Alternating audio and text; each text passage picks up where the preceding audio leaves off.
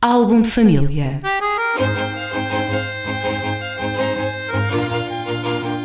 A origem e a evolução das famílias e dos seus sobrenomes.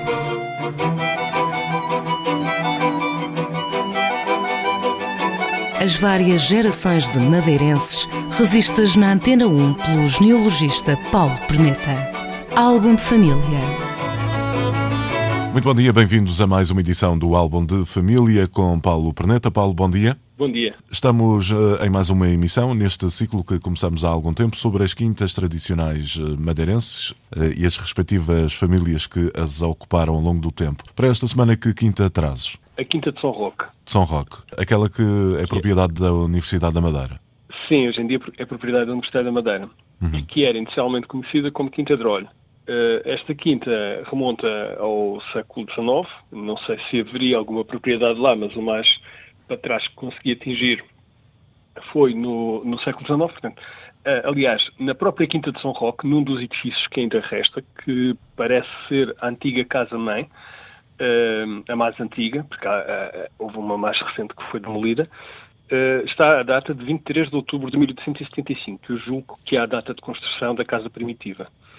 Eh, pelo nome Quinta de Rolho, eh, creio que seria propriedade de Francisco Sérgio de Rolho, professor de instrução primária natural de Tavira, onde nasceu em 1821, uma vez que quando ele morreu em 1889 morava precisamente na Achada, ou seja, devia morar na Quinta de Rolho, em São Roque. Esta quinta depois passa para a família Bodaram, eh, que sai da Rua dos Ferreiros, no atual prédio que pertence ao IGA, o Prédio das Águas, também conhecido por Palacete Tomaszewski, Ehm, onde eles moravam e que, e, e, portanto, eh, mudam-se para ali, para, para a Quinta de São Roque. A Quinta reconhece então um período áureo, uh, tinha uma série de salas, uh, realizavam-se literaturas, tertúlias intelectuais. Uh, a Joana Bodaram, a proprietária, era muito conhecida no Funchal, era uma das, das intelectualidades aqui da cidade, era, era uma família judaica, eh, mas ligada com uma família tradicional eh, madeirense, eh, os Betancourt da Câmara, curiosamente também de origem judaica. A Joana Bodarama era casada com o capitão António Betancourt da Câmara, de quem enviou em 1897, ficando com duas filhas, as duas casadas também com gente bem conhecida aqui da praça. A Clara casou com um filho do banqueiro, portanto, casou com António Manuel Lopes Vieira de Castro, filho do banqueiro Henrique Augusto Vieira de Castro, muito conhecido aqui também, curiosamente também, ou curiosamente não, porque isto é comum nas famílias judaicas, mas o próprio eh, marido dela era filho da dona Algria Adida, também ela de uma família judaica estabelecida aqui na Madeira. A irmã, a Vera, que sobreviveu à, à Clara por alguns anos, eh, era casada com o Dr. Alberto Henrique Saraújo, que foi diretor do Diário Notícias, também muito conhecido aqui no Funchal.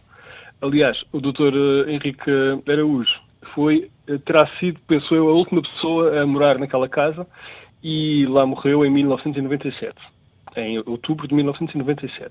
Tenho ideia de que a Quinta terá passado um período uh, desabitada, uh, eventualmente abandonada até, Sim, até, até não. que... Pois, abandonada penso que não, porque é tudo muito rápido. O doutor Alberto Araújo morre em 1997. Em 1997 ela já estava à venda.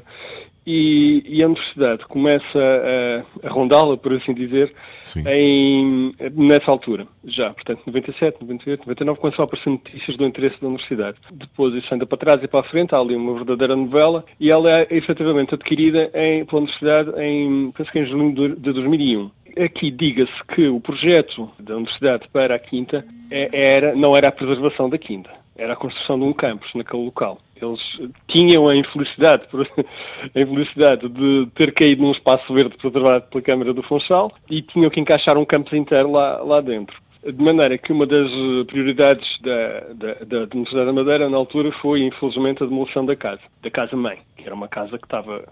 Carregada de história mesmo. Que tipo de uso é feito atualmente? Tens conhecimento daquele, é, a quinta, imóvel? Da parte, não, não, não, são só coisas más. Uh, já no, no início do século XX, a Luzia, a escritora Luzia, dizia que contava quão maravilhosa era aquele espaço da Quinta de São Roque, com as flores, as plantas. Ele agora não tem muitas flores, uh, mas continua a manter uma, pelo menos uma parte do Parque Arbóreo. E é realmente um espaço muito bonito, que pertence à, à Universidade da Madeira e é usado sobretudo para fins, penso que de pesquisa relacionada à, à agricultura, eh, porque é um campo, um campo experimental de, de, plantação e também para fins desportivos. Tem uma série de campos eh, e julgo também para, tem máquinas de exercício e julgo também para o relaxamento, não é? Ela fica muito perto do campus da Penteada, portanto os alunos podem ir para, para ali estudar, os pais hum. ler. É um, é um espaço, de lazer. E está lazer, aberto normalmente.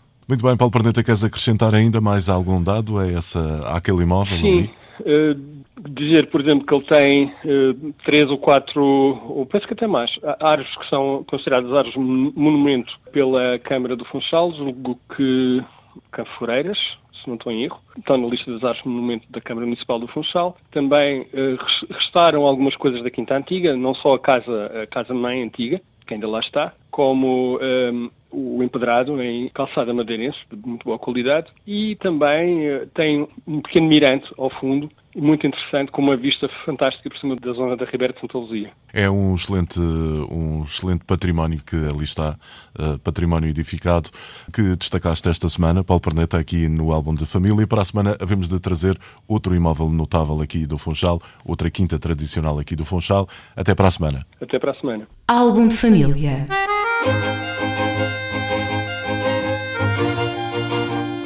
A origem e a evolução das famílias e dos seus sobrenomes.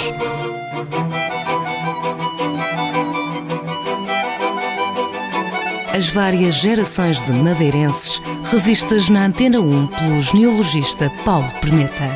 Álbum de família